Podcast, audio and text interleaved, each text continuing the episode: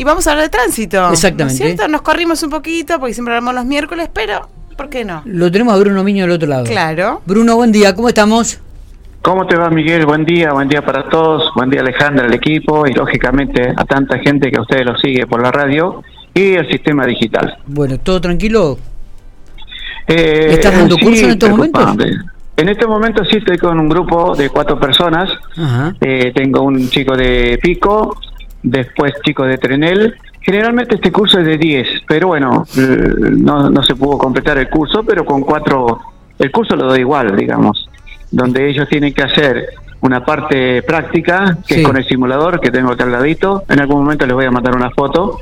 Y la parte teórica, justamente estábamos en eso, revisando, haciendo el repaso Bien. de aspectos que hacen a la ley de tránsito y a la ley de transporte de carga interjurisdiccional. Bien. ¿Sí? ¿Cu- ¿Cuál es el tema elegido para el día de hoy? ¿De qué podemos Bueno, la autoridad preocupada, es decir, compactemos, ¿sí? Todo lo que está fuera del reglamento, pero los hechos de tránsito siguen y algunos muy graves, ¿no? Muy graves, con heridos de consideración y por momentos el servicio de emergencias médicas no da abasto para cumplir con los siguientes servicios respecto de tránsito, ¿no? Porque además cumplen otra función. Sí, sí, sí. Y el servicio de guardia del hospital, ambulancia va, ambulancia viene, donde se tienen que atender a esas personas, por lo tanto también se resiente el sistema hospitalario, en este caso guardia, porque cuando ocurre un hecho, un herido en la vía pública de tránsito, la derivación es directamente al hospital.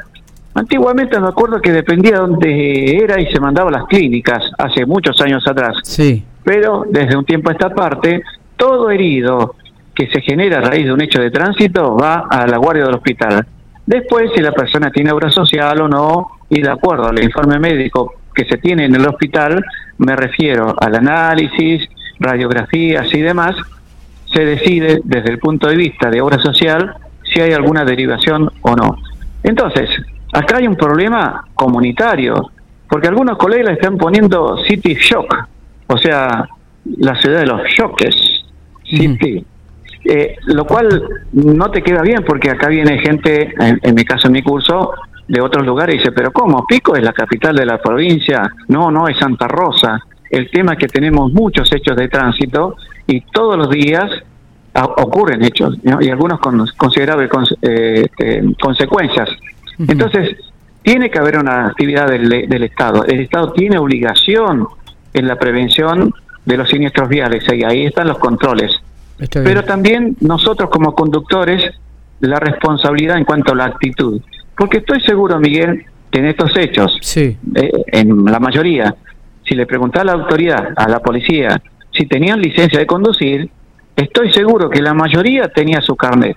Entonces, están aptos, supuestamente saben de tránsito, saben conducir, por eso tienen la categoría. ¿Y qué es lo que pasa en la actitud? Bueno, es un problema de actitud. Porque no puede ser que acá en Pico te pares en una esquina y crucen algunos en moto a veces y sin casco a veces a una velocidad que ni siquiera tocan el freno para llegar a la esquina. Evidentemente estamos hablando de una actitud. Entonces el poder, el poder, la responsabilidad del Estado es seguir formando y ahí es donde digo yo que realmente se hace muy poca educación vial. Y acá hago una opinión personal. La semana pasada me acerco al barrio Ranqueles, una actividad los días viernes a la noche, recreativa, de participación, cantantes, y miraba un video sobre los aborígenes, un video dedicado a los niños. Y entre mí, yo pensé, ¿por qué no se pasa un video cortito, entretenido, no hay que hacerlo bien entretenido para que llegue a los chicos, con mensajes preventivos, como por ejemplo los valores y la seguridad vial?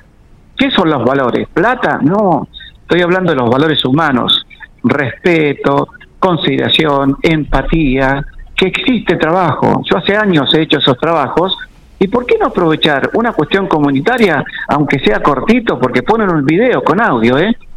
Sobre el tema tránsito que es tan preocupante. Hoy hay una actividad en el molino, bueno, está muy encima. ¿Por qué no se pasa un poquito para que también tenga este tema de la formación una cuestión de comunitaria, promotor comunitario de, de educación vial? Es una especialidad, yo hice un curso eso. No, no me estoy anotando, estoy diciendo, porque algunos van a pensar, eh, Bruno, vos lo querés hacer, no, pero que se haga algo ya que estamos con eso. Está el Provida con los chicos, sí, lo hacen, pero tiene que haber más. Está el de los adultos mayores, viste, que empieza ahora, pilete y todo lo demás, también se puede hacer. O sea que hay recursos, porque no es tan difícil un proyector, una computadora y una pantalla blanca, no es tan difícil, sí habría que hacerlo entretenido y que realmente sirva para construir, al menos con un granito de arena, en la conciencia de la comunidad, porque ahí está el problema, Miguel. No alcanza con la licencia de conducir, evidentemente. Está, está. Eh, yo, sinceramente, mm, escuchándote y estaba muy atento a lo que decías de, la educación vial, creo que esto se ha venido haciendo desde hace mucho tiempo. Eh, y, se, y, yo creo que se, hace eh, esto de, educar, Bruno. El tema es que también pasa por la conciencia de cada uno de nosotros, ¿no? cuando uno muchas veces sale en el auto, eh, viste el tema de, de, la derecha que hoy se dice habitualmente, el ceder el paso al que viene por la derecha, ni no, lo tienen en cuenta, ¿no? Eh, no se tiene en cuenta, no se frena en las esquinas, se va a una velocidad que no es la que corresponde algunas veces. Eh, es muy, muy difícil controlar esto cuando también desde el otro lado de lo que no es el Estado, digo, no, no colaboramos, ¿no? Me, me incluyo, no colaboramos eh, tampoco con el tránsito. Eso es cierto, es, genera la responsabilidad pasa por todos, pero también individual, o sea, de arriba hacia abajo y de abajo hacia arriba. Entonces ahí como que hay una distancia de acercamiento que se tiene que formar. Pero estamos hablando de lo gubernamental y lo familiar y lo educativo sí, vos que sos docente también en, las escuelas con los chicos, de chiquitos, después eh, más grandecitos, adolescentes que ya empiezan, de chiquitos ya se suena de la bicicleta, son conductores, bueno, peatones, conductores. Después los chiquitos pueden tener a los 16 años la licencia para el ciclomotor, a los 17 la motito 110 y bueno, estamos en un periodo en el cual, en el periodo de, edad, ¿no? etario, eh, en el cual ya eh, empiezan a conducir vehículos motorizados. Bueno, eh, nos pasa eso, nos pasa eso de que no tiene conciencia, hay que explicar, en el tránsito existe siempre riesgo, siempre. el riesgo puede ser eh, bajo, puede ser mediano o puede ser alto. Entonces, al existir riesgo, muchas veces vos preguntás y por ahí no se entiende qué significa riesgo. Algunos te dicen peligro, bueno, es un sinónimo parecido, pero sigue siendo una cuestión de un posible daño en una, en una esquina.